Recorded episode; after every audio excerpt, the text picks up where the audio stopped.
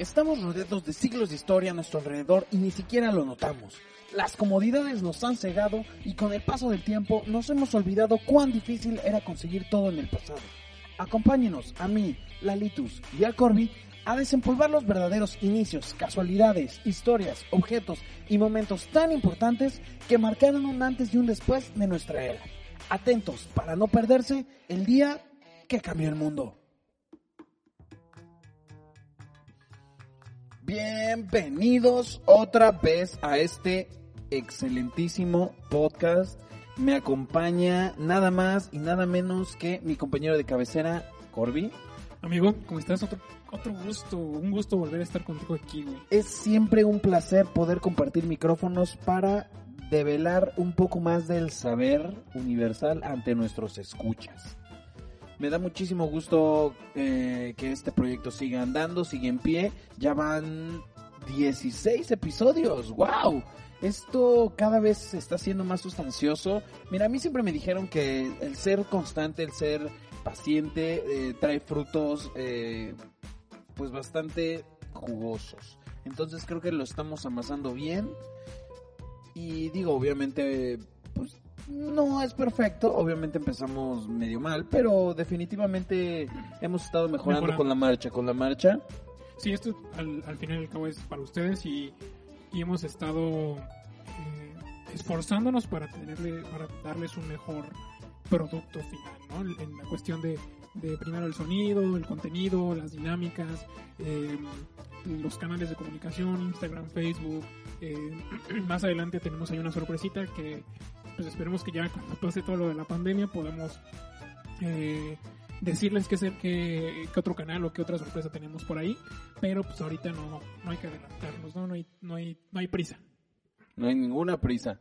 Eh, sí, definitivamente es un proyecto que, haya empezó, que empezó desde muy, muy chiquito y ahorita ya tiene patitas, ya tiene piecitos, ya dice mamá, ya dice papá. Es, es, es interesante, me, me encanta. Y esto es algo que vamos reinventando. Esto no, no, no, no estamos casados con nada. Sí, no que- con, un, no con un formato, sino eh, solamente con el gusto de hacerlo, ¿no? Tal cual. Y el, el chiste también es que ustedes, eh, pues al final y al cabo son los que de cierta forma consumen el, el producto, entonces que nos, demos, nos den una retroalimentación que les gusta, que no les gustaría, eh, algún, algún tema, dinámicas, eh, eh, más invitados, bueno, ahorita... se Ahorita está un poco complicado, pero, pero, no han parado las grabaciones. O sea, a ese nivel de compromiso hemos llegado, la verdad. eh, es, es, es complicado ahorita en estas fechas. La verdad es que muy poca gente está. Bueno, no, no es cierto. Hay mucha gente, Sí, afuera. mucha, mucha gente que está allá afuera y no debería estar saliendo. Pero bueno, ya, ya, ya la introducción creo que duró demasiado. Corby, ¿qué nos traes para el día de hoy? Hoy traigo un tema que en lo personal me parece muy interesante, muy... eh, pues hay muchas cosas que realmente cambiaron el, el- el mundo como lo conocemos actualmente con este tema. Pero antes de empezar, eh, me gustaría hacerte una pregunta, Lalo. ¿Qué? ¿Sabes quién inventó el carro? Eh, ¿Hitler? No, güey. ¿Cómo llegaste a, esa, a esa respuesta? Pues hasta donde yo sé, el primer auto es el bocho, ¿no? no, no, no. El, el auto en sí, híjole, es que ahí tengo un par de dudas. ¿El automóvil se considera automóvil hasta que se ensambló por completo? Porque yo estoy seguro, pero güey, súper seguro de que antes de que existiera eh, ni siquiera lo que conocemos ahorita como auto, sino como esta herramienta de motor que tenga ruedas, seguramente hubo muchos prototipos antes de, de que se empezara a industrializar. No, Industrializar. cagando, sí. Este, industrializar, o sea, antes de que llegáramos al primer producto que probablemente está muy alejado de lo que nosotros conocemos, seguramente había otros tipos de, de prototipos, pero creo que ya sé más o menos por dónde vas. Hasta donde me has dado información, creo que vas a hablar de Suzuki. no, no, no, no, no, de Ford. De, De Ford, Ford. exactamente. De hecho, te hago la pregunta porque irónicamente muchas personas piensan que Henry Ford fue el que inventó el carro. La realidad es que no, no lo inventó él. El que lo inventó nada más como dato curioso fue eh, un alemán llamado Karl Benz. eh, él, él, fue, digamos, como el primero en, en crear un, un, carro de... ¿Benz de los Carl Benz? No, es, eh, esa es una historia, pero, o sea, no. Pero, digamos, eh, Henry Ford, como lo mencionaste, de hecho, se, puede decir que fue la primera persona en, industrializar el, producto, ¿no? Que es el carro. Pero, pues, antes de llegar un poco a, cómo llegó a desarrollar la industrialización y cómo fue que esta persona o, el- sí pues tal cual esta persona cambió la, la vida hasta ahorita güey o sea son años y todavía tiene impacto en nosotros güey así de, de, de impresionante pero bueno eh, básicamente les voy a dar un poco la información de, de quién es o quién fue Henry Ford Eh, fue él nació en 1900 1863 en una granja una granja de Michigan eh, básicamente era, era de familia de granjeros y su padre esperaba eh, heredarle la granja a él. No, pues es que las herencias, la verdad es que sí, chidas. Sí, o sea, te pongo eh, como en contexto, él, él nació antes de que terminara la Estatua de la Libertad. Los...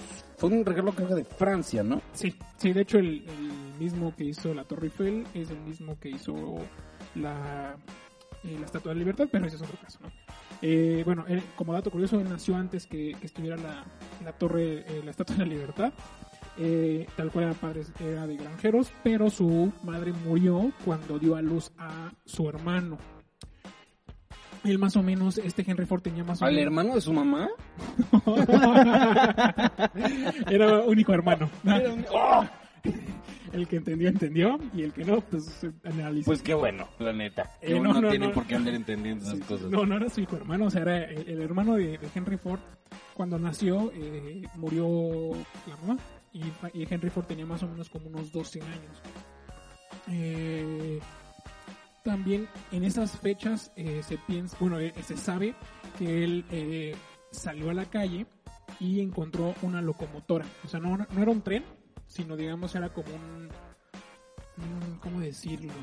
Como un tractor que, que- era, era, era un- una maquinaria para, para la granja, pero eh, a, base de vapor. Y obviamente, pues en esos años eh, no había tantas tantas máquinas o ta- tal tecnología que era como común ahorita, ¿no? En esa época era como, wow, eso está súper cañón. Y, le llamó tanta la atención y lo marcó tanto que gracias a eso él empezó a, eh, a investigar, a prepararse, a estudiar para, para de cierta forma, eh, ser ingeniero. Ajá. Primero, bueno, eh, se cree que también que, que fue un impacto muy muy fuerte por lo mismo de que había fallecido su mamá hace de relativamente poco tiempo antes. Cuando vio esto, eh, hizo clic ahí algo en, en su en su consciente y, y por eso se investigó tanto en la cuestión de, de las máquinas. Eh, ¿Alguna duda, amigo? ¿No? ¿Todo bien? Perfecto. Todo perfecto, amigo. Problemas, problemas técnicos. No, perfecto, todo está perfecto hasta ahorita. Pero bueno, eh, también al principio eh, él empezó a trabajar en, en motores de barcos en una empresa que es eh, que se dedicaba al, al desarrollo de, de- de motores de barcos y empezó, digamos, su carrera como eh, aprendiz de, de mecánico. Él aprendió en esa parte, tenía unos 16, 17 años y empezó a aprender toda la parte mecánica o lo que necesitaba. Después eh, se fue a otra empresa y se convirtió en el mecánico de esa empresa. Ahí estuvo trabajando unos cuantos años y después comenzó a trabajar como técnico en la empresa de Edison de en la empresa de Edison de luz. ¿A poco era electricista? Era Eh, de luz y fuerza. Pues era técnico básicamente y en esta empresa eh, por los conocimientos que tenía y por el hambre que él que él que él tenía desde muy chiquito porque él desde la granja él sabía que no No iba a comer mucho. no no, no, que, que estar en la granja él, él, él quería él Estaba limitado, estaba limitado Sí, estando en una granja. y él aspiraba a algo más. Entonces, eh, cuando, cuando entró en la empresa de Edison, entró como técnico y en dos años llegó a ser el ingeniero en jefe. ¿Alguna duda? ¿Comentario? Es- Eso también nos habla de una persona que pareciera que desde que nació ya estaba destinado a triunfar, ¿no? O a lo mejor son mentalidades que te das cuenta que están, les quedan chicas para el entorno en donde se desarrollaron. Pues es que yo siento que en esa época era muy normal nacer en una granja, ¿no? O sea, por, por las, por, por cómo se movía el- toda la situación en esa época era como normal nacer en una granja, pero ya dependía de, de ti si te quedabas ahí o, o aspirabas a algo más. De hecho, como lo, lo dices, no sé si nació para esto, pero sí tenía como un... Tenía madera para ello. Exacto, de hecho, una- un, eh, hay una historia que le regalaron un, un reloj de los de bolsillo, si los has visto como de los que... Yo tengo uno. Ah, pues como ese. este, él lo desarmó siendo un niño, como creo que la mayoría de nosotros, o por lo menos yo. Yo, desarmo el mío y se queda desarmado para. Bueno, yo de chiquito desarmaba licuadoras, un buen de cosas, pero no un reloj así de cañón, ¿no? O sea, porque tiene un buen de, de piececitas. Y lo, lo que es realmente eh, de apreciar en, en él es que lo desarmó y lo volvió a armar sin ningún problema. O sea, sin instructivos ni nada. O sea, así como lo desarmó para ver cómo era, lo armó y siguió funcionando. Eso es una memoria fotográfica privilegiada. pues no sé si sea fotográfica, pero pues tenía un don, ¿no? Eh, bueno, regresando un poco a la historia, eh, este Henry Ford, después de que empezó a trabajar en, después de que le dieron el ascenso en la empresa de Edison, eh, obviamente pues esto generaba, pues, tenía, él generaba más dinero y tenía más tiempo libre, ¿no? Eh, tenía como más libertades por la cuestión económica y comenzó a invertir un poco de su dinero en investigar como hobby de cierta forma en motores de combustión interna. De hobby, de hobby. Güey, yo de hobby, junto, junto, Hago este, güey, sí, de hobby hago un podcast, güey. De hobby busco, Dibujo. este, sí, de hobby. Veo no. No, no, es hábito, eso ya es hábito. Pero sí, básicamente como, como hobby empezó a, a- trabajar en motores de combustión interna, pero pues la verdad es que él no fue el primer, la primera persona en la que se, se le ocurrió eh, dotar de un motor de gasolina o de combustión a un carro. Ya como habíamos dicho, él no fue el que inventó el carro, ya existían en su, en su época, eh, eh, ya por lo menos cuando ya estaba grande ya existían los carros, ¿no? Obviamente eran muy diferentes, eh, pero la... Que por cierto traigo aquí unos datos curiosillos para cuando acabes la historia. Ahorita a ver si complementan un poco. Va, va, va. Eh, eh, la mayoría de los carros eran de eh, vapor, y, pero él no fue el único que se le ocurrió un, un- un que el carro tuviera un motor de gasolina.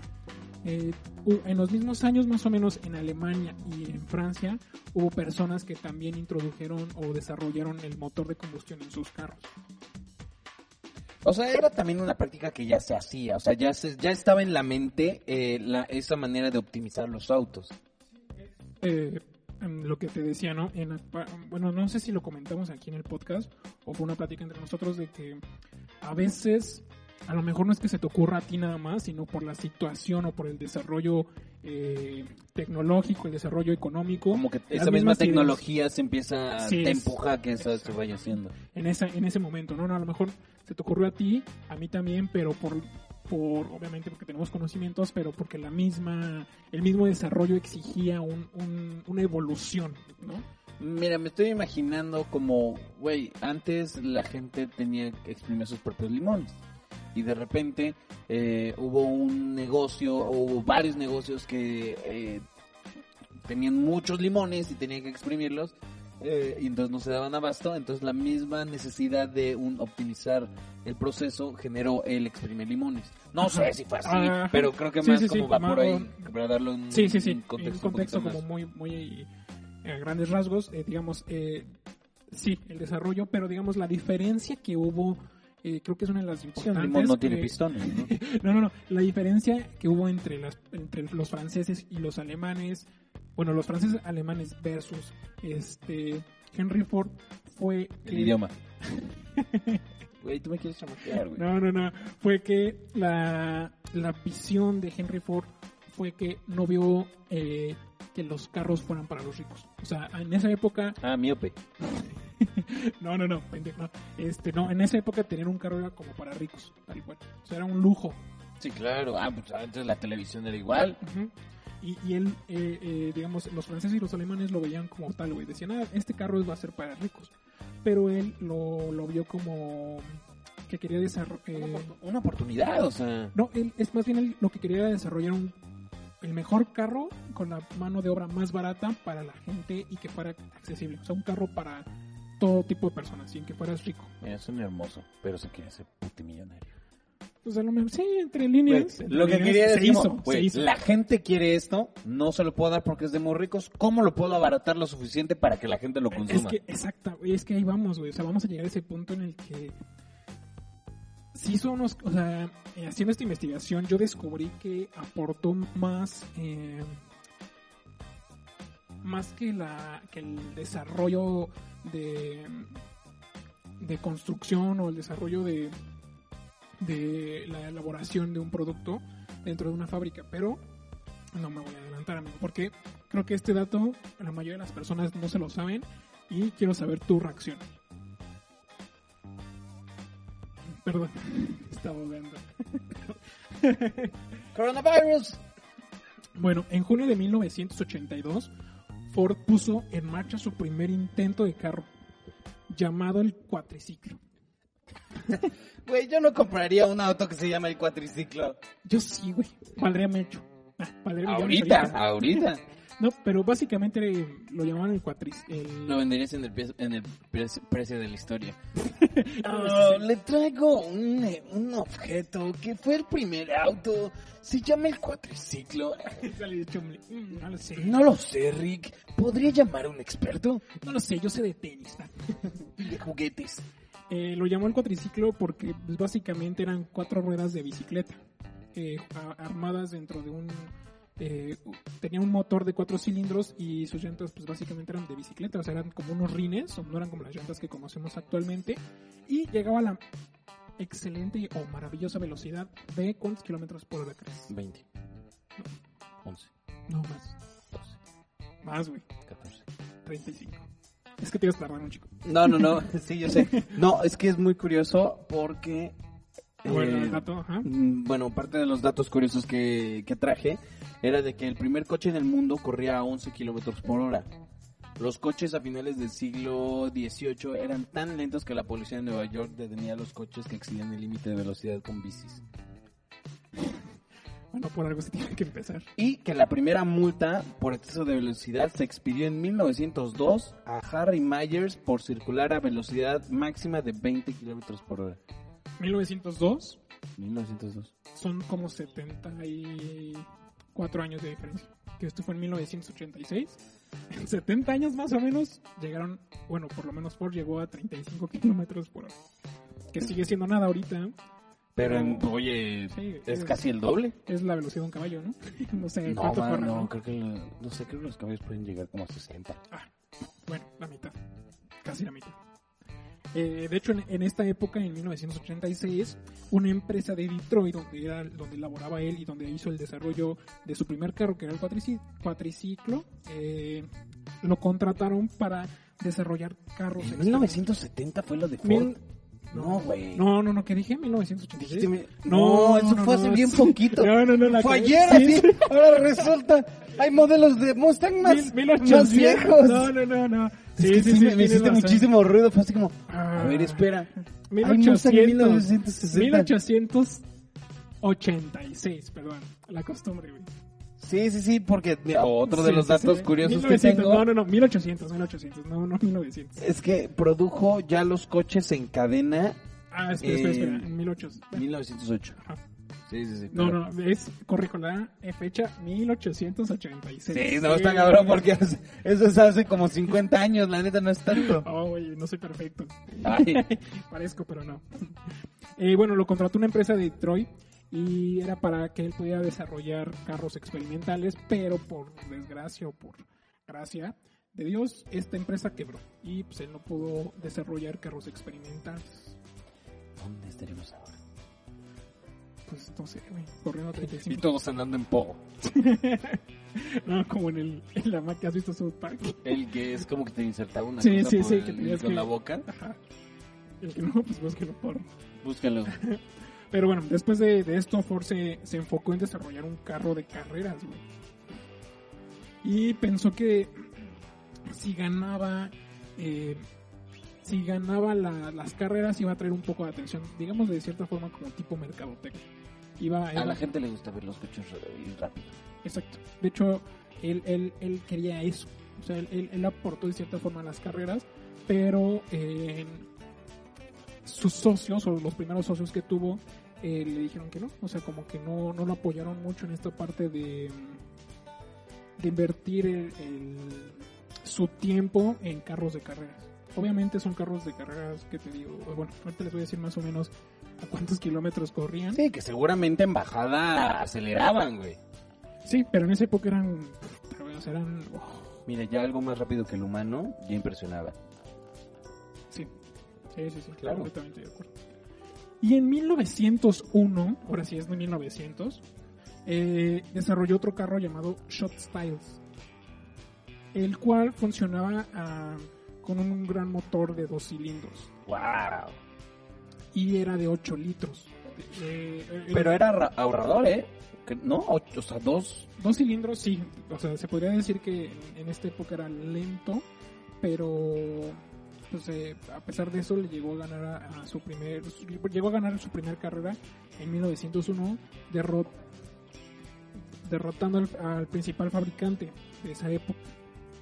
O sea, digamos, con, a pesar de que era un carro de dos cilindros y, y corría igual más o menos entre 35 kilómetros, un poquito más, eh, le llegó a ganar al, al primer fabricante, digo, al, al- como al más famoso, ¿Un poco sí? ¿sí?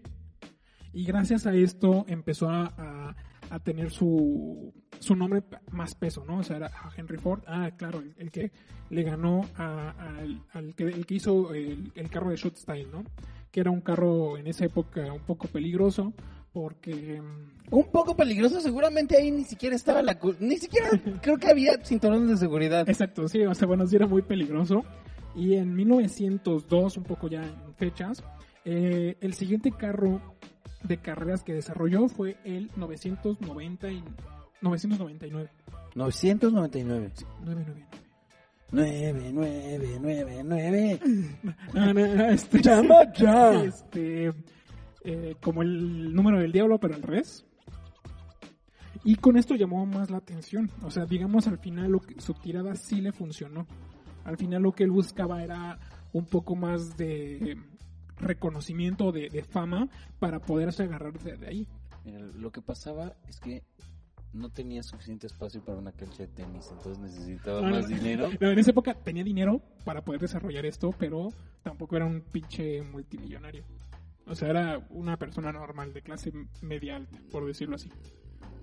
Solo que tenía... era O sea, a lo mejor no era un Rockefeller, güey, pero Seguramente era de los... No, no, no, en esta época no, o sea, era una persona normal. O sea, recuerda que aquí eh, empezó, eh, cuando empezó a invertir dinero, cuando era, era el ingeniero en jefe en la ¿Ah, empresa. ¿tú ¿Sabes más o menos qué edad tenía? Tenía, eh, creo que, oh, no me acuerdo la verdad. Ya, ya había tenido su primer hijo, ya se había casado, pero la realidad es que... Güey, pero en la realidad en 1800 a- esas cosas que tenía a los como- 15 ya podía ser posible. Creo que tenía como 30 años, más o menos, me parece. No estoy 100% seguro, pero eh, sí ya estaba casado y ya había tenido su primer hijo. Eh, Y a los 30 eh, se casó y tuvo un hijo mm, sí, más o menos. Sí. Em, aquí ya, eh, cuando empezó a tener un poco más de, de fama, él ya, ya dejó de trabajar en la empresa donde trabajaba como ingeniero en jefe y se empezó a dedicar 100% a su empresa de crear carros, de construir carros. O- eh, meses después de, de 1900, después de, de que en 1903 eh, pudo conseguir el, el suficiente dinero, el suficiente capital para poder fundar su propia compañía de carros. O sea, hasta 1903. Para fundar un- una, compañía de carros no puede ser un hijo de, de, de la chacha, güey, Ah, obviamente. no, no, pero o sea, él- al principio no lo, eh, digamos, el 50% era de él, de, de la- del capital que juntó, y el otro 50% era de unos socios, que eh, eran hermanos. ¿Sí me explico? Sí, sí, sí, pero, Pero, tenía varios, güey. sí, sí, sí, tenía varo, pero no era un, un- un- millonario, ¿sabes? O sea, eran... Sí, sí, sí, bueno. No tenía dos albercas. Ajá, Tiene solo uno. tenía solo una o, o- o estaba pensando en hacer una, ¿no? Sí. Eh, pues sí, no, o sea, es que no quiero decir que era una persona rica en ese momento, pero sí era una persona acomodada. Tanto por su conocimiento como por el puesto que, que llegó a... Un a- wannabe Tony Stark, de alguna manera. Ándale, más o menos. Eh, te digo, fue en 1903 cuando pudo conseguir ya el, el dinero o el capital para poder abrir su propia eh, compañía de carros y aprovechó nada, nada tonto, aprovechó la fama de su nombre y la llamó la empresa de automóviles, automóviles Ford. Pues no más, no menos. Ajá, pues, no siendo tampoco tonto, porque pues ya, ya en esta época ya era conocido, ya tenía cierto reconocimiento por los tres carros o dos carros anteriores que Y había- seguramente tenía, tenía el apellido más bonito, güey.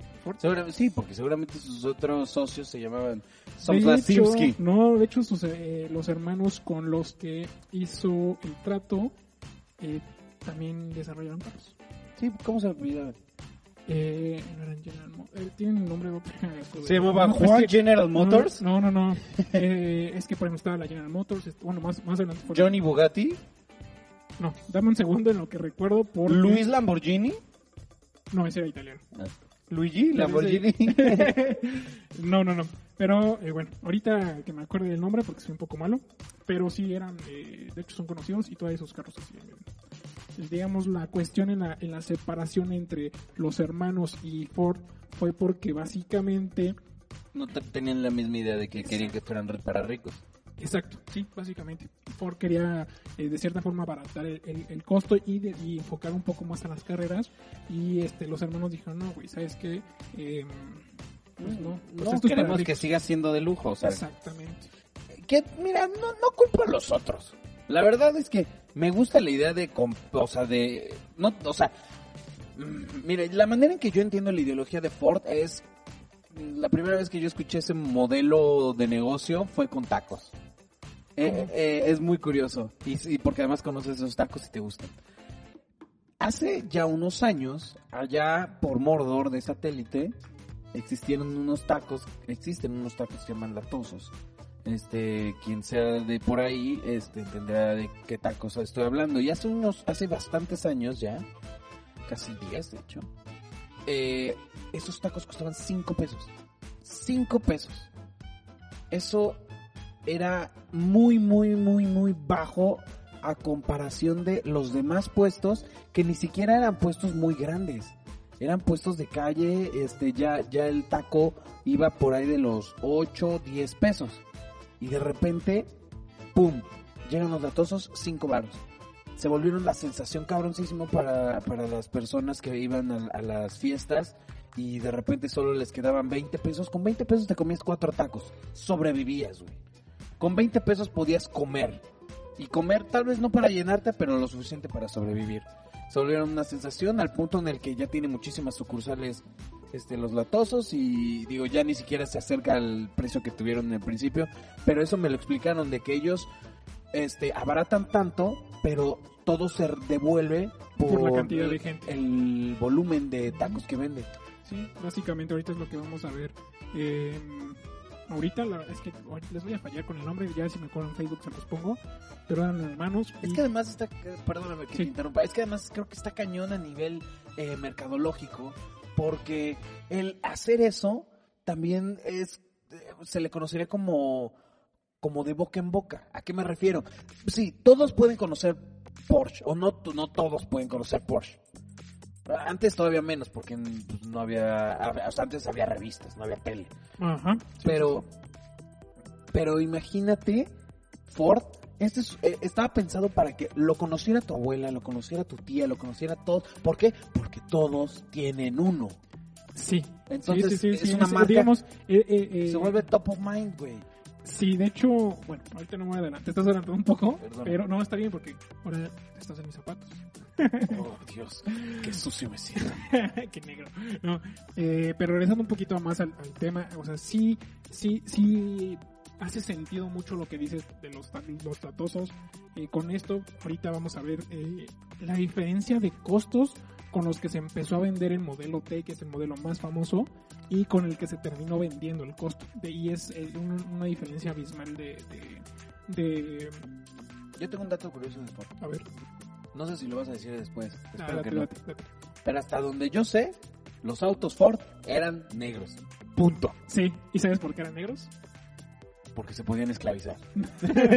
No, No, no, de no, hecho, no es cierto, o sea, ¿eh? no es cierto, no es cierto. O sea, de hecho no eran los no era el único color, era em, si no me recuerdo eran eh, verdes, rojos, no, ro- verdes, negros y blancos.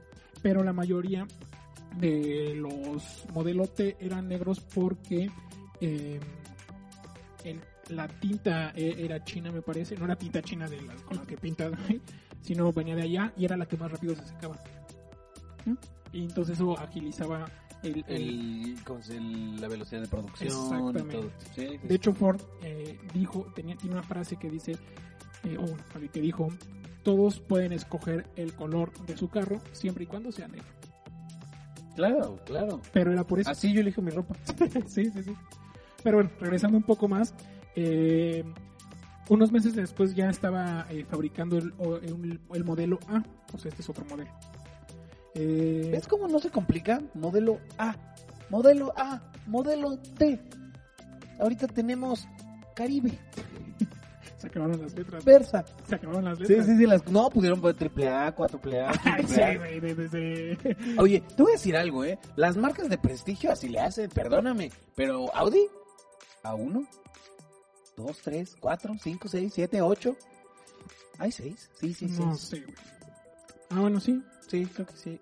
No sé. Bueno, eh, Ustedes nos pueden decir si hay, porque nos- nosotros no estamos en la cultura automotriz. Eh, sí, nada más. eh, no, no, la neta. No, la neta no tenemos. no, no, ni la menor pinche. Pero, bueno, eh, ya. Nuestra, nuestra cultura de, de automóviles es eh, rápido y furioso. Sí. Y las. Sí, sí, sí, básicamente son, son irreales, ¿no? Completamente. Muy buenas, la neta están muy chidas. Las viejas que salen ahí. No, la, la- las, las películas están muy chidas. También las chavas. Qué También los hombres, también los Qué hombres. misógino. No, también, Ah, no, también ah, entonces- La Roca y. Y está muy mamado. Por eso me acordé. Y Vin Diesel. Y Vin Diesel también. Sí, sí, sí.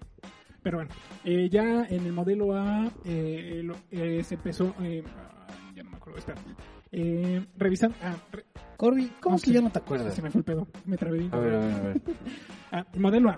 Eh, pedidos los cuales podían ser tras. eh, los modelos empezó, los pedidos de este modelo empezaron a aumentar. Y empezó a ganar un poco más de, de- de dinero con este modelo. Pero lo curioso de lo que estabas diciendo, del modelo A, Ford se pasó y se comió varias letras del, del abecedario y lanzó directamente los modelos S y R en 1906. Como que les gustaban más esas letras. Sí, dijo, "Güey, ¿por qué hacer un B? O sea, nadie quiere, nadie comprar un F, sí, un S. un D. Nadie quiere un D. Eh, pero el éxito de, de Ford eh, quería más, o sea, a pesar de que ya que tenía éxito, él quería más y más y más, y su objetivo de cierta forma era que todos pudieran tener un carro. Que no solamente fuera un, un juguete de ricos. Que dejaran de usar caballo. Sí, básicamente. Porque en esta época los carros ya existían. O sea, ya los carros ya existían, pero solo para, solo era para ricos. La manera de movilidad de la gente seguía siendo más primitiva. Exacto. Eh, entonces, después de todos estos modelos que les hablé y que te hablé a ti, llegó el modelo y el famoso modelo T. Y llegó el primero de octubre de 1908. Ok. ajá. Ok. Eh, este modelo fue el que realmente cambió el mundo. Y eh, ahora sí no, no, no podemos, no, no os puedo decir una fecha exacta, pero si queremos una fecha en la cual de cierta forma cambió eh, el mundo, fue en 1908. Y el objetivo fue el, el objetivo. Y el, el objeto fue el modelo T. Ford lo llamó el carro universal. Eh, eh, pues así lo puso. así, sí, de pues, le gustó. Pero las personas lo llamaban Lizzie de hojalata. ¿Lizzie? Sí, eh, se cree que es un eh, viene de del diminutivo de lagarto en inglés, porque era Ah, de ágil y- Lizard, de Lizzie. exacto. Porque era eh, era muy rápido, era era era bueno, rápido. Un lagarto, no se les ocurrió un perro. un- ah, o sea, algo más terrestre que fuera un caballo. No, güey, pues, güey, pues es que era gente de Es que me da risa de lo de un, un- un caimán, no, bueno, un cocodrilo. Bueno, lizard sería como. como cocodrilo, ¿no? No, lizard es más como lagartija. lagartija. Sí. Dije, se pudieron haber dicho un gato. Pues era gente güey, que pues, en esa época no conocían al gato. No, cierto. Eh, era, eh, era un carro de cuatro cilindros de, adivina cuántos caballos de fuerza. Vas a quedar impactado. Dos. No. 20. Oye, pero... Sí, eran bastantes, eran bastantes. Sí, sí, sí. Tú le tirabas a dos o uno. Y Se- seguramente además hace un ruidazal. Oye, ese dato no lo tengo, pero, pero de hecho en el 2003, cuando fueron los 100 años de Ford, llegaron carros de todavía de- del modelo T y prácticamente tenían 100 años. Acabo de buscar cómo era el modelo A y se ve primitivo, primitivo, primitivo. No, no, no, parece... eh, ¿Sabes cómo? Como los de la película, la... No, no, no es la de... La de... El zorro y el sabueso. El zorro y el sabueso. Ah, claro, como la carcachita, Ah, ¿no? sí, porque además, yo no sé si eso tú lo sabías, pero eh, también a estos, a estos autos, yo no sé si lo- los de Ford, yo creo que sí, porque la de, no sé cuándo está la de, eh, o sea, cuándo está ambientada la de, ¿cómo se llama? ¿La dama y el vagabundo? No, la dama y el vagabundo. Esa es otra. ¿No? Ah, eh, la de El zorro y El zorro y el sabueso. El zorro y el sabueso, no sé en qué época está ambientada. Pues, pero esa época, ¿no? o sea, sí, pero No, ah, bueno, el dato, el dato es que antes se le tenía que dar cuerda Ah, al sí, sí, motor. sí, sí, sí. Y además, no, y no solo eso. Ahorita nosotros es así como, ah, sí, pudimos llegar a Acapulco y de regreso y no sé qué, y con un tanque. Antes, si no se te chingaba el coche de ida hasta el final, ya el carro Era- había sido una maravilla. De hecho, en, o sea, si nos ponemos a pensar, dijimos que en el año de 1908 salió el modelo T. En esta época, oye, era- seguía habiendo eh, calles de terracería. O sea, a pesar de que la ciudad había terracería, porque obviamente había muchos caballos, y solamente las calles principales estaban eh, Pavimentados. ni siquiera pavimentadas, eran, eran, Aplanadas, yo creo. eran ladrillos con ladrillos. güey. Entonces, obviamente, eh, pues, la tecnología de, de... No son resortes, ¿cómo se llama? de amortiguadores, vientos, equipo. de amortiguadores, pues no, no existía o no se había desarrollado tan bien. Y de hecho, Oh, el, te debió de haber dolido las nalgas después de un viaje corto. de hecho, el, el Lisi, el, el, el, que es el modelo T, también lo conocían como el acomoda hígados o el mueve hígados, no sé si se podría traducir. Porque pues por lo mismo de que pum pum pum, brincaba bien cañón, pum pum pum. no manches, seguramente dolía, ¿eh?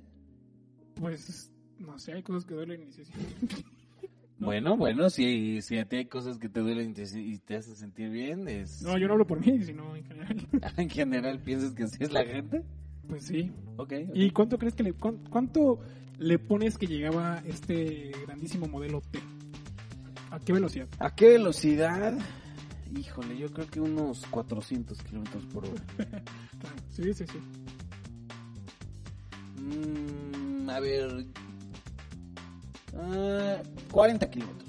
64. 64, no, ya había ya- doblado, ya había doblado. el- Ya el- una el máquina... sí. Y de hecho fue tan exitoso. era más fácil que te mataras. esas.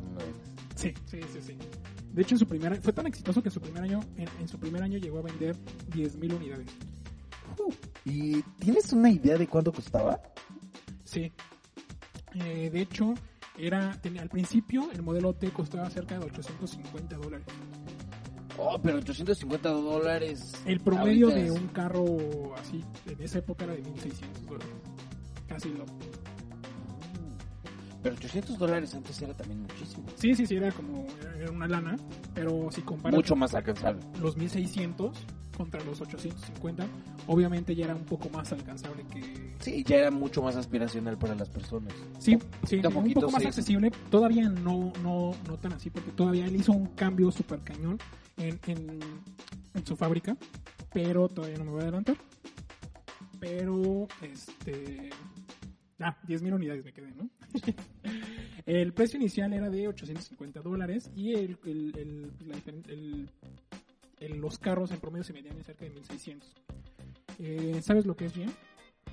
Sí, es eh, gimnasio en inglés. GM. Ah, GM, yo pensé que GM. Eh, GM, General Motors. Sí, exacto. General Motors eh, estuvo a punto de comprar Ford, ¿A poco? sí, pero lo que pasó fue que no, no alcanzó o no, no pudo convencer a los bancos de que le dieran los 13 millones de dólares que valía la empresa. O sea, di- los bancos dijeron, no, no creo que sea negocio. Y por eso General Motors no alcanzó a comprar Ford. ¿Y qué hubiera sido si hubiera alcanzado? Sí, to- todavía hay más cambios. O sea, yo realmente cuando empecé a hacer la investigación, hubo un cambio que, que yo no lo vi venir, güey. O sea, y tiene toda la lógica. Y voy a hacer una comparación con una película más adelante. Dale, dale, dale. Eh, bueno, en agosto de 1913 ya habían fabricado cerca de 200 mil, cerca de, de 200 mil unidades. Eh, todo gracias a, a la primera cadena de, de montaje, tal cual, de, de lo que decías, que, que fue lo que eh, reconocemos que, que él hizo la aportación de una cadena de montaje. Sí. Eh, de hecho, ¿sabes en qué se inspiró? ¿En auto? No. Bueno, primero, eh, para los que no sepan qué es una cadena de montaje, eh, bueno, quiero pensar que sí, pero si no, no hay problema. Según tú, estamos. según tú, ¿quién conoce qué es un, el- esa Bueno, es que madre yo de montaje? algo así. ¿no? Ay, ¿tú crees que todo el mundo estudió Pero eso? no, pero bueno, una cadena de montaje es básicamente, eh, ¿cómo explicarlo? Eh, las piezas llegaban a, al- a los obreros, por decirlo así. ¿A dónde? Haz de cuenta, tú estás en tu estación de trabajo en un- una parte fija. Haz de cuenta, como antes hacían los carros, era el carro estaba fijo y las y las, los obreros se movían y le iban poniendo las piezas. Lo que él lo que él hizo fue voltearlo.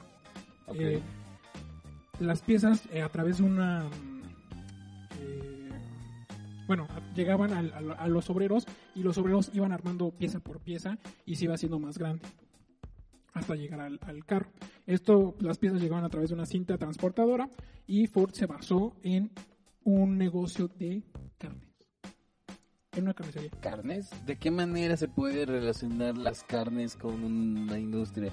básicamente eh, Por- o sea, por la, más bien la, la línea de ensamblaje o algo por el estilo. Es que en, en la, en la carnicería él lo vio primero al revés. Haz de cuenta, llegaba un pedazo de carne de, de una vaca y estaba amarrada con cadenas y, y llegaba con los carniceros, le cortaban, hacían ciertos cortes y esa misma pieza, es, perdón, esa misma pieza de, de carne de, de res eh, llegaba al otro punto y hacían otro corte y después hacía hasta que terminaban con el con, con la res. Entonces él dijo, ah, pues si se puede hacer eh, diseccionar de cierta forma una res, puedo hacerlo al revés. Ir armando algo en vez de ir desarmándolo. Ok, ajá. Entonces él se basó en un negocio de carnicería. Básicamente ahí sacó la inspiración. Y gracias a esto pudo terminar un carro.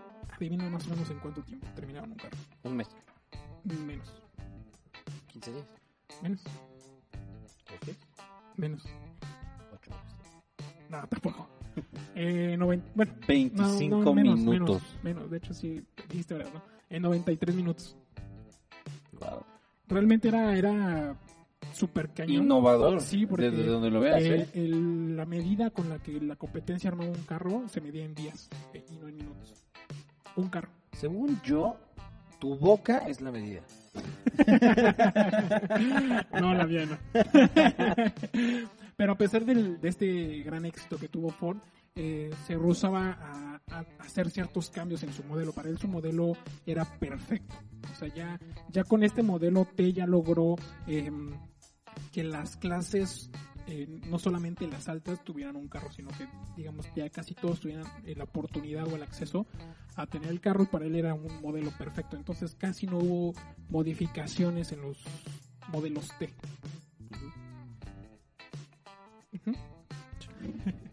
Eh, pero uno, Lo, lo- lo que sí te voy a decir es que digo, yo no sé cómo estaban las modas de ese, de ese entonces, pero estaban horribles. pues es Ah, bueno, hay personas que seguramente unos exquisitos de, de los de los- de los que les gustan los autos es como, ¿cómo te atreves a decir que el modelo T está horrible? Pero de hecho uno... pues es que está padre, güey, está bonito, ¿no? O sea, es- bueno, no sé. Pero bueno, uno de los cambios más radicales que llegó a ser fue el costo del modelo T. De 850 dólares aproximadamente, ¿cuánto crees que bajó? A 200 dólares. No, tampoco.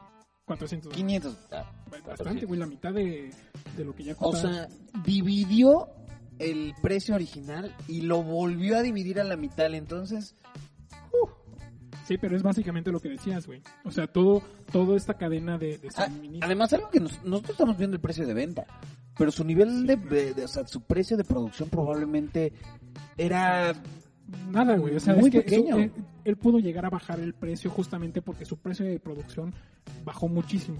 Por lo mismo en la cadena de, de- bueno, no la cadena de suministro, sino la más bien la, la- la cadena de armado de cierto, bueno, sí, la- digamos la cadena de armado. Básicamente por eso llegó a, que el costo de- del, del producto final llegase a bajar tanto porque sus costos eran menos y él pudo, eh, empezó a vender más en volumen y pudo llegar a bajarle el, el precio hasta 400 dólares. Y con, con, con este eh, reducción de, de costo llegó a vender cerca de 300 mil carros en un año. 300 mil carros. No has vendido 300 mil cosas de nada, güey. no, güey. De nada en toda No, tu no, vida. No, no, 300, güey, es un chingo, güey. Muchísimo. Un buen, un buen. Pues nada, a ver, a ver, hagamos cuentas, nada más suponiendo que estuvieran... Eh, ¿A cuánto? 400 dólares Ajá. eh, cada carro, ¿no? Sí, sí, sí. Entonces, ¿cuántos vendió? 300 Eh, mil. en un año. En un año costó por 400 dólares. Él se ganó 120 millones de dólares en un año, güey. Sí. Obviamente, obviamente, no, obviamente no todo era para él ni nada por el estilo. Pero, ¿qué? ¿Qué te gusta? ¿La mitad? ¿60 millones? Y aparte es un buen de dinero porque Y estamos hablando de inflación y todo. 1900. Sí, exacto. Él- ese güey ya era puti millonario. Ya, Sí, en esa época ya era chingo, o sea, ya, ya tenía... Puti, puti, es la es, es gran, mucho, ¿Ves? ultra, mega. De hecho empezó con una Puti. fábrica chiquita, después mandó a hacer una fábrica como súper cañona, en esa época era como una fábrica enorme, eh, súper cabrona, y, y le quedó chica, güey. O sea, esa fábrica al final, con la producción que llegó a tener, no, se daba... apenas si me cabe. Sí, Pero de- ¿te acuerdas más o menos de cuánto? el tamaño no, de la, de la fábrica no. ¿Quién sabe? Después, tipo de y- cosas después, de hecho, mandó a hacer otra fábrica en la cual hizo otra adaptación, en la cual eh, digamos, era en, en un, en un puerto, igual en, eh, bueno, no, sí, un puerto, eh, en el cual entraban los barcos con las piezas en, en bruto, digamos, en los metales, todo lo, lo material que necesitaba, la materia prima, entraba por un lado y conforme iba avanzando en la fábrica, al final del- de la fábrica salía el carro. O sea, Sí, como, como una, este, ¿cómo se llama? Fábrica de ensamblaje. exacto, pero en esa época no había. L- más bien, los pañales de una Es- fábrica sí, de sí, sí, De ensamblaje. hecho, con eso redujo también costos, porque ya no necesitas trasladar la materia prima, ni- o sea, ya todo lo hacías en un mismo punto de, de transformación, por decirlo así. Aquí, aquí lo que, gracias. Eh, lo que a mí me interesa, por ejemplo, digo, a lo mejor y no tienes el dato, pero me gustaría indagar a ver como cuánto, cuánto personal se requería para, para hacerla funcionar. Eh, porque, o sea, No, no, la, la verdad es que sí se me pasó a investigar cuántas personas necesitaba para hacer un carro. es, es que es muy importante eso porque definitivamente ahorita ya cambió todo con la tecnología. Yo creo que se necesitó de lo que se necesita hoy en día para en una fábrica de ensamblaje. Obviamente se generan muchos menos autos, pero también creo que sin temor a equivocarme, fácil la mitad. O sea, mm, el doble, más bien el doble de lo que hay ahorita de empleados en una empresa, en una este, fábrica de ensamblaje, seguramente fácil el doble o casi el triple de personas se necesitaba. Sí. Porque no, porque sí. no No había máquinas máquinas, aquí. o- O sea, los tornillos se hacían a mano, perro. Sí, O sí, sea, sí, ahora, ahora sí que tu auto, tu auto era artesanal al 100, ¿eh? Sí, sí, exacto. Aunque fuera de ensamblaje de, de línea, esa cosa era muy, muy, de muy artesanal. justamente, eh, ya que estamos hablando de eso, te voy a hacer bueno, el dato. Haz de cuenta, justamente como empezó a hacer, eh, digamos, estaciones de trabajo, los obreros no estaban acostumbrados a trabajar de eso, de esa, de esa forma, de cierta forma, y se les hacía muy aburrido y muy tedioso. Y empezó a haber un poco de deserción, de como... A ver, ¿tú no serías igual? Perdóname, sí, sí. Si, si tu trabajo así como, oye, te voy a pagar cinco... les pagaban dol- cinco dólares la dos- hora. No, no, Pues- les pagaban dos- 2.50 2.5 dólares por 10 horas. No, nada pendejo el Ford. No, pero, pero- pero no, imagínate, ahorita- que, ahorita- imagínate que te digan, te voy a pagar dos y medio dólares al día Ajá. No. y tu única labor es atornillar el clavo 6. El clavo 6, güey. Sí, sí, no te pasas al Sí, 7 sí, porque sí, ya... sí, sí, eso es de otro güey. Ajá, sí. El clavo 6. Entonces tú estás acostumbrado a ver una, un, un tipo de, sí, güey, el tornillo, el tornillo 6. Entonces tú estás acostumbrado a ver una pieza, ni siquiera el auto completo. Ves un cacho de metal y dices, ah, un estullito aquí. ¿Mil al día? 10 horas, sí, así por 10 horas. yo me volvería loco. Si nada más en est- estar en cuarentena con la, o sea, con internet, acceso Netflix, a todo sí, el sí, mundo, sí. a todo, imagínate que en tu misma empresa, sin tele, sin radio, quiero pensar que podrían platicar entre ellos. De hecho, bueno, no sé, yo creo que sí. Pero de hecho, justamente por lo que estás diciendo, Ford es, creo que el, eh, el- la aportación que a mí más me, me impresionó, él, él, él cambió algo. Él, él- sí, güey. él desarrolló, o bueno, el, el- el nombre que le puso fue eh, compensación económica. Él se dio cuenta justamente de eso. Entonces él decidió, porque tenía la oportunidad de decirles a la gente, ahora mis obreros van a trabajar, en vez de trabajar 10 horas, van a trabajar 8 horas y en vez de que yo les pague 2.5 dólares, les voy a pagar 5 dólares. Era el doble, por menos tiempo. Para Porque que fueran más... eh, la lógica era, eh, bueno, que el uso eh, obviamente era en, en cuestión de productividad, pero también dijo, si yo les pago más a mis obreros, ellos me van a comprar más carros. Claro, porque obviamente ellos también necesitan, ellos también son personas y son Si yo no les pago, exacto, y si yo no les pago eh, el suficiente dinero a No ellos, se van a comprar mis coches. exacto, güey. ¿Han visto? Es la peli- lo que te iba a decir, güey. ¿Has, has visto la película de Christopher Robin de Winnie Pooh? ¿La última? Sí, la que es en persona. No, no la he visto. Al final eh, llegan a una solución así, güey, que yo creo que es de maletas, si no mal recuerdo. Y al final la, el chiste es de... Spoiler alert. Sí, es súper... Ah, ya, si no la vieron... Y además de Sí, Christopher Robin. Christopher Robin. Pero bueno, eh, al final se dan cuenta como que la gente ya no se va de vacaciones, pero es justamente por eso, porque la gente que se va de vacaciones es la gente rica. Entonces, si le da chance de irse de vacaciones a los obreros, van a tener que comprar pues, maletas. Básicamente él usó la, la misma lógica. Bueno, él más bien, él sí la hizo porque sí pasó de verdad. A lo mejor podríamos hasta argumentar de que le- la ideología o la temática de Christopher Robin Se basó, se en- basó un poco sí, sí, en la ideología de Ford. Pero sí, él, él, él- y, al- y fue una revolución, güey. O sea, al final la gente primero lo, lo, lo pintaba de loco, le decía que, que era una... un- que cómo iba a hacer eso, pero también de cierta... Yo lo veo muy claro, o sea, yo más, bien Sí. suena, más bien suena de déjalo porque te vas Pero a también lo, volver muy lo millonario. pintaron no de comunista, güey. O sea, como de... Güey, no. Güey, claro, güey, todo el mundo tiene haters. Sí, claro. Es Pero eso. también del, del otro lado fue que gracias a, a lo que hizo esto, a- o esta publicación que hizo en un periódico, miles de obreros fueron a la fábrica a pedir trabajo. Claro, Güey, claro, o sea, te están doblando tu, tu sueldo. por, el me- por menos Por tiempo, menos tiempo, te da la oportunidad de pensar en vacaciones, en futuros, en hacer Y otras poder, cosas. o sea, subir tu estatus de tu estatus sí, económico. También, es que algo. suena poco 5 dólares por 10 horas, En 8 esta horas. sí, sí. Pero 5 dólares por eso es mucho más de lo que gana una persona este, con el salario mínimo.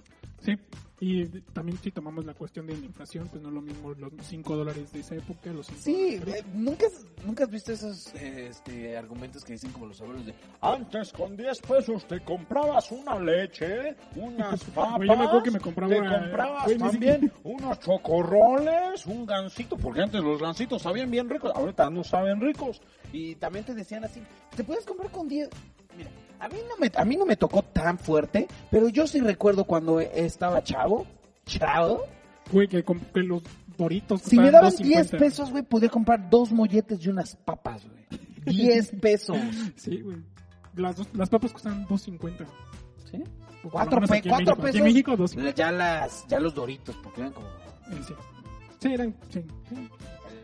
Pero, o sea, si te das cuenta, él no solamente hizo una eh, revolución industrial en la cuestión de, de, la, de la línea de ensamblaje, sino también hizo una revolución social, güey, porque pudo llegar a, a- a- O sea, lo vio en el, en el- con la visión Pensó colectivamente en vez Sí, de güey. solo por sus propios intereses. y- y también logró O su sea, objetivo. Exacto, justo. Logró cambiar completamente la ideología de, de esa época y aún así él quedó como un cabrón. Sí, güey, o sea, y logró sacar a la gente de, del campo y llevar a la ciudad y viceversa, llevar a la gente de la ciudad al campo, porque lo usaban como para vacacionar y todo eso.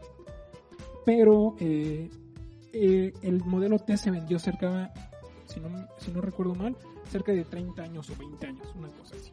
Y el último modelo que hicieron fue el 27 de mayo de 1927. Ese fue el último modelo T que salió de la fábrica. Porque pues ya digamos como Ford se empezó a no quería hacer cambios, empezó obviamente Ya a- 1920 y tantos ya, Sí, ya. ya seguramente no era un joven. Sí, ya, ya está bastante grandecito y obviamente eh, empezó a a haber más competencia y la gente empezó justamente lo que decías, güey, de que los carros estaban feos o antiguos o, o- o pasados, ¿no? De moda y la gente joven que tenía ya un poco más de Bueno, 20 años, o sea, 20 años el mismo modelo. Sí, Tu hijo, eh, o sea, tu papá y tu hijo tuvieron el mismo modelo de carro. Sí, exacto, güey. Es así, es así de cañón. Y de hecho, eh, les empezaron a, comer el mandado y eh, empezaron ya a tener como otros cambios. Y justamente a raíz de, de que se dieron cuenta de que no podían tener el mismo modelo tanto tiempo, empezaron a hacer la remo re- remodel- no, no es remodel- Estilizaciones, renovación, sí, sí. la renovación de modelos por año, como ahorita. Vento 2017, Jetta 2018, no sé, ¿no? Eh, o sea, ya es por eso que se para ir actualizando la Que el negocio de los autos me llama mucho la atención porque se rige por la antigüedad, por el modelo y por el, el estilo. Digo, bueno, o sea, el- no es solo el modelo de coche, sino qué tipo de modelo tiene tu modelo. Ajá, sí, sí, sí. Sí, En- como eh, estética, ¿no? Ajá, o sea, si tiene rines, si tiene radios, si tiene no sé qué, pero también vale más un 2019 y un 2018. Eh, Es raro, es raro, aunque estén nuevos ambos.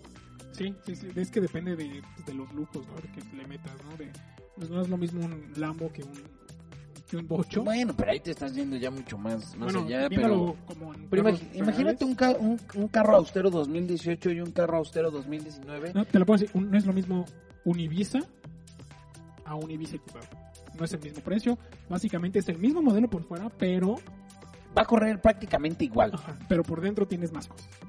Pero es la comodidad, güey, es el, el, el- el- ciertamente el, el lujo que te quieres dar, ¿no? Qué curioso. La verdad, yo sí prefiero invertir un poco más en lujo que velocidad. Sí. Vivo, vivo en una ciudad donde no se puede ir más allá de 80 kilómetros por hora. ¿De qué me sirve tener una máquina que puede correr a 400? Aparte, deja tú, güey, el, tienes una máquina que corre 400 y llegas a un tope. Sí, para que se le joda porque sí, sí. están muy altos. Bueno, si nos escuchan en otros lados, un tope es, creo que le dicen policía costa, pero bueno, no sé. Así lo dicen en ¿Cómo? Colombia, ¿no? ¿Qué? Bueno, tengo un amigo colombiano que así me dijo que se llamaba. No manches, imagínate, hablo con un colombiano que hable de tope. Creo, no Güey, me voy a seguro, llevar no una seguro. asustada de la vida cuando me diga que, es que tú no sabes. ¿no? llevó un Eh, parcero, estábamos en el coche y... ¿qué pasa? Estoy como cubano. Bueno, este... Los acentos también. Sí, sí, sí, así, bueno, voy a hablar normal. Estábamos en, en el coche, que no sé qué, y que pasamos unos policías acostados. Yo me quedaría así, ¿qué? Según yo así le dicen, pero bueno, el- o sea, güey, sí, se lleva tu. De- No, no, tu fascia, tu cárter, tus... Sí, todo se va. Todo, tu, tu suspensión, te chinga. Pues mira, básicamente esta era la información que, que yo traía, la, eh, la historia de Ford, cómo cambió el mundo, no solamente en la cuestión eh, industrial, sino también en la parte social, en la cuestión de los de los incentivos económicos. O sea, realmente es un cambio que hasta ahora se ve, güey. Está, está muy, muy cercano a lo que hoy en día conocemos como industria. Es que eso es, güey. O sea, lo que él hizo fue, o sea, ya digamos, la industria de, de la venta de carros o de la de la construcción de carros ya existía, pero él la mejoró. O sea, él, él logró, en vez de hacer un carro en dos días, en tres días, hacerlo en 90 minutos. Se dijo, Se yo puedo. Sí, a. Y en vez de verlo como ricos, dijo, ah, pues es para todo. Pero, a ver, ¿tienes algunos datos? Algunos... Sí, Corby, digo, ya, ya a lo largo del episodio ya solté algunos, pero todavía quedan algunos bien sabrosos para que te puedas dar una buena reída o un buen... Oh. Como por ejemplo, ah, ah, bueno, ya había mencionado que el primer coche del mundo corría a 11 kilómetros por hora y los coches a finales del siglo XVIII eran tan lentos que la policía de Nueva York detenía los coches que excedían el límite de velocidad con bicicletas. También hablé de la primera multa que fue en 1902 eh, a Harry Miles por circular a una velocidad máxima de 20 kilómetros por hora. Ahora, otros datos que no sabían es que las mujeres han jugado un papel muy, muy, muy, muy importante en el desarrollo de los coches tal como se conocen hoy en día. Mary Anderson inventó el primer limpiaparabrisas en 1903. Eh, mujeres inventoras también fueron responsables de la creación de las bujías, el embrague y el carburador. ¿A qué no te sabías eso? No, no, no. no. Esto, esto solo nos habla de, que las mujeres siempre han estado ahí, sí. solo que no se les ha dado La visibilidad. la visibilidad y el reconocimiento que se merecen. Porque sí está culero de que neta, este, cada vez siguen saliendo en la historia y, y- y más datos de que las mujeres estuvieron Aparte creo, presentes creo que e deberían ser como influenciaron. más de reconocer, porque, por ejemplo, lo que hablábamos en el proyecto Manhattan, ¿no? De que los 400 científicos, de los 400 científicos que hicieron o desarrollaron la, la bomba, solamente había una mujer, güey. O sea, la, el nivel de competencia era, era grande entre, digamos, entre hombres, ¿no? Por decirlo así. Obvio, la- Y una sí. mujer en esa época dijera, güey, yo llegué ahí. Eh, eh, dijo, porque- me voy a aventar la mierda, Sí. más mierda de los mierdas, pero me vale madre. Sí, y yo llegué y a lo mejor hasta más lista que el más listo. Sí, de- sí, sí, sí. para llegar ahí, ¿no? Pero pues esa, pues, en esas épocas eran como, bueno, todavía es un poco complicado, ¿no? Para, para las mujeres, pero pues siempre el- el- lo que queremos destacar es que siempre han estado ahí, ¿no? O sea, en la cuestión de, de, de aportes, de, de desarrollo, lo- la- sí, de desarrollo, nada más que no, no ha habido un, una oportunidad o, o no sé cómo llamarlo de, de visual- visualizarlas en esas en esos proyectos, ¿no? O sea, Mira, nunca- todavía, todavía estamos a tiempo para darles el lugar que se merecen. Y antes de que politicemos y se vuelva esto un podcast feminista, sigamos con nuestros datos. A ver, dale. Poco tiempo después de 1916, el 55% de los coches en el mundo eran Ford modelo T. ¿El 85? El, no, el 55. El 55. Ah, 55. Pero de todo el mundo, de todo el mundo. Ese güey tenía una alberca en la alberca. está, está, está cañón, está cañón. Los primeros coches de la historia no venían con volante como los de hoy en día. Para conducirlos se utilizaban palancas o timones, como se les llamaba en ese momento. Pues es que, que un barco. Sí, básica- bueno, pues es que era lo más conocido que, que tenían a direccionar un vehículo en movimiento. Eh, ¿Qué más? ¿Qué más? Miren, la primera radio de coches se fabricó en 1929. Antes de eso, nadie, nadie en su trayecto escuchaba nada, cantaba o Sí, cantaba. platicaba. Güey, pues, platicar está bien, ¿no? No, sí, pero también puedes escuchar la radio. Este, hasta 1929. Ahora es impensable que un coche sin radio, que, o sea, que no tenga radio le- o lector Sí, de algo tan CD básico. o similar. De sí. hecho- es más, si trae como cassette, dices, ¡ay, qué cacharpo! Ah, no, es que eso es otra cosa. ¿Cacharpo? No, no, sí, eso, eso, eso- El cacharpo es el que sube Sí, los es el que sube los bueyes, no, sí, no, iba a decir ranfla, no, olvídalo. Bueno, la ranfla también es la bici, ¿no? Pero bueno. No, no, bueno. Este, pero de hecho un dato curioso era de lo que dijiste de los parabrisas, de los limpiaparabrisas. Es, se- eh, tengo entendido que hasta cierta época solamente era una velocidad. Seguramente. Y el, el, el que hizo el desarrollo o, o la aportación de diferentes velocidades un, creo que fue un maestro en Estados Unidos, pero le robaron la idea. O sea, él la llevó, creo que a Ford, de hecho. Eh, la llevó y le robaron la idea. Y obviamente demandó, pero por años estuvo la demanda hasta que o sea, le ofrecieron millones de dólares. Así de, a ver, güey, ya, cabrón, o sea, ya quita tu demanda. Sí, te quitamos lo que chingas, pero a ver. Ahí te van 20 millones, 50 millones, 100 millones. Así le empezaron a ofrecer un buen y él dijo, no, güey, o sea, no es tanto por el dinero. Quiero el reconocimiento de que yo llegué a desarrollar eso. Y al final, pues creo que ganó, pero ya después de un chingo de tiempo y obviamente le dieron su lana, pero lo, si lo hubieras visto por lana le convenía más retirar la demanda porque le ofrecieron más de lo que ganó. Es que también Ford se De hecho, hasta hay una película de eso. Ford, Ford también dice, ahí se mamó, simple, ¿por qué no le das el reconocimiento y ya? Dice, ¿sabes qué? Ok, yo lo voy a producir, yo lo voy a... bla, bla, bla, entonces eso me da derecho a recibir la mayoría de las regalías. Pues es que, güey, no sé, pero de empresa. Dijo, ¿te doy el reconocimiento? Dice, bye Juan. sí, o sea, Como perfume. Bueno, perdonen, perdonen. Este... Ya nos extendimos, pero me vale madres porque ¿sabes qué? Estos datos están de huevos. Y huevos a la persona que dijo que no puedo decir groserías. Tranquilo, güey. ¿Cuándo nos dijeron eso? A ver, el atasco más puto largo del mundo fue de 100 puto 180 kilómetros, ¿eh? Qué pendejada. De largo, se produjo puta madre entre Pa- París y Lyon en Francia en motherfucking 1980. 1980, no tiene mucho tiempo, güey. No, no, no, pero güey, fue un bote- embotellamiento de 180 kilómetros. Está cabrón. Está muy largo. Gracias. Un, un conductor medio invierte probablemente más de 300 horas de su vida en los semáforos. Hasta nos callamos. Sí, güey, es así como, No, aquí en México yo creo que son más, güey. Por lo menos en la ciudad. Ah, pero es que ahí le sumas el tráfico. El claxon de la mayoría de los coches americanos suena con una nota musical de fa. Fa, fa, fa, Es como fa, fa. Fa. mi No, pero eso es mi, ¿no? fa. Ok, ok. El coche más caro del mundo. El coche más caro del mundo en el año 1997 era el Mercedes-Benz CLK-LM y costaba 1.312.035 dólares y alcanzaba los 318 kilómetros por hora. Güey, súper caro. Y, tres- bueno, sí, son bastantes. 300, güey, 300 Sí, sí, kilómetros es muy, muy, muy, si lo muy, muy comparas con los rápido. 35 del principio, sí. Sí, claro. El comportamiento del motor de un McLaren utilizado en la Fórmula 1 está bañado en oro para reflejar mejor el calor. ¿Eh? Ah, eso sí lo sabía. ¿Eh? ¿Qué tal?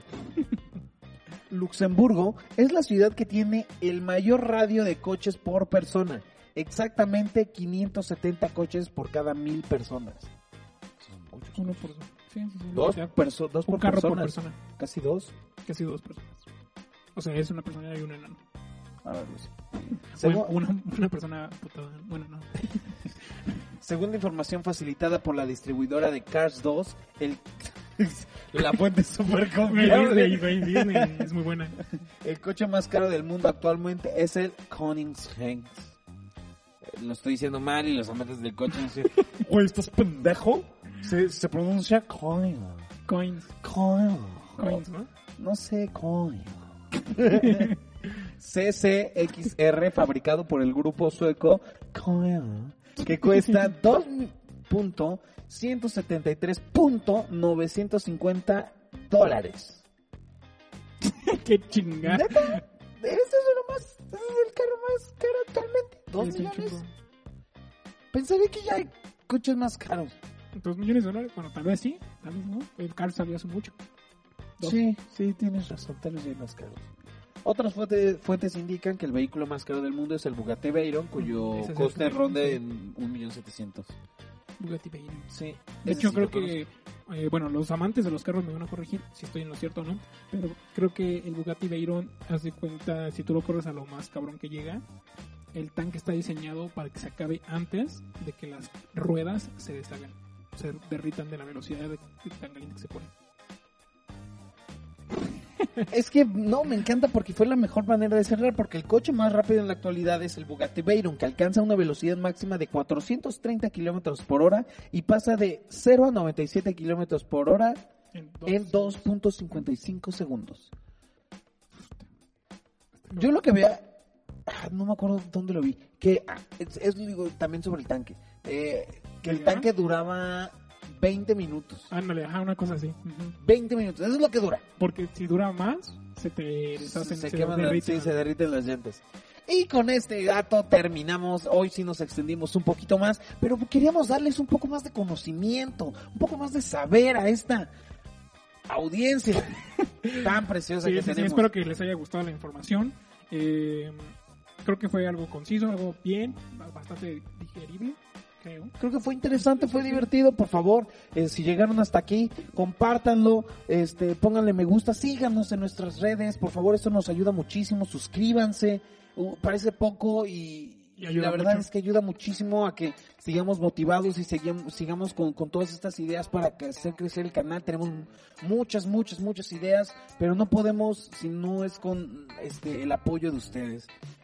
Síganos en nuestras redes sociales, en Instagram como El Día que Cambió y en Bajo el Mundo y también en Facebook, que casi llegamos a los 2000. Y síganos como, estamos como el podcast que cambió el mundo. Eso es verdad. También nos pueden seguir en nuestras redes personales. En Instagram yo estoy como Lalitus93. Yo estoy como Ger Corbis. Y nos vemos para el próximo episodio de la próxima semana. Nos vemos, los amo, gracias por todo, comenten todo, compartan todo, denos opinión. Y adiós. Adiós.